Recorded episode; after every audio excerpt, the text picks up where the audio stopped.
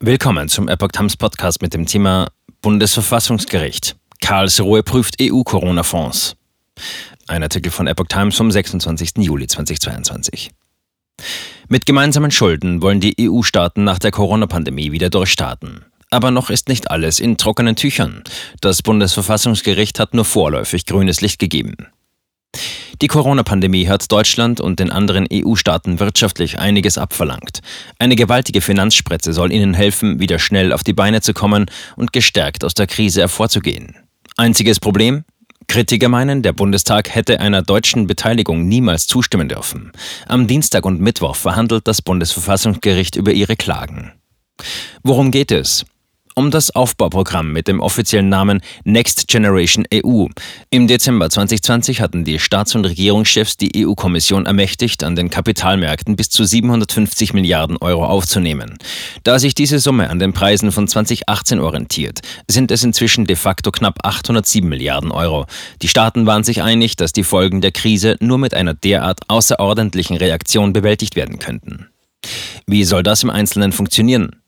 Knapp die Hälfte des Geldes wird als Darlehen vergeben, eine etwas kleinere Summe fließt in Zuschüsse. Der Rest wird über Programme im EU-Haushalt ausgereicht. Die Schulden sollen über Jahrzehnte aus dem Unionshaushalt zurückgezahlt werden, bis spätestens Ende 2058. Die Förderung kommt vor allem Projekten zugute, die eine umweltfreundlichere und digitalere Wirtschaft voranbringen. Jeder Staat musste dafür einen Plan mit konkreten Vorhaben vorlegen. Wie profitieren Deutschland und die anderen Staaten? Die größten Summen gehen an besonders hart getroffene Länder wie Italien und Spanien. Deutschland rechnete mit Zuschüssen von fast 26 Milliarden Euro netto. 90 Prozent davon sollen in Klimaprojekte und die digitale Transformation fließen, etwa in Wasserstoffforschung, klimafreundliche Mobilität und ein stärker digital orientiertes Bildungssystem. Der Kauf von Elektroautos, Bussen und Zügen soll gefördert und die Ladeinfrastruktur ausgebaut werden. Warum gibt es Kritik? Es ist das erste Mal, dass die EU-Kommission derart große Summen als gemeinsame Schulden aufnimmt und die EU-Staaten dafür gemeinschaftlich haften.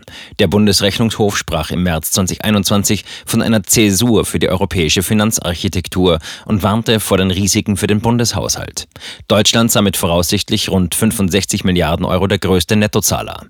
Sollten Staaten ihren Zahlungsverpflichtungen nicht mehr nachkommen, müssten die anderen über ihren Anteil am EU-Haushalt dafür einstehen. Welche finanziellen Risiken geht Deutschland ein? Hier gehen die Annahmen stark auseinander. Die Karlsruher Kläger warnen, über die gesamte Laufzeit bis 2058 ergebe sich ein Haftungsanteil von 850 bis zu 1000 Milliarden Euro. Der Bundestag nennt das in einer Stellungnahme für das Gericht völlig haltlos. Die maximale zusätzliche Belastung liege bei jährlich 21,75 Milliarden Euro.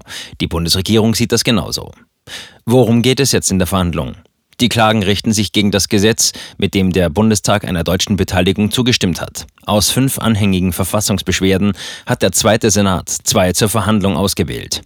Eine davon kommt von einem Bündnis um den einstigen AfD-Gründer Bernd Lucke und wird von knapp 2300 Menschen unterstützt. Die zweite hat ein einzelner Kläger eingereicht. Wegen des Wiederaufbaufonds hatten auch mehrere CDU-Abgeordnete in Karlsruhe geklagt. Außerdem gibt es eine Organklage der AfD-Bundestagsfraktion. Was ist inhaltlich zu erwarten? Zum Kern des Grundgesetzes gehört, dass der Bundestag über alle wesentlichen Einnahmen und Ausgaben entscheidet.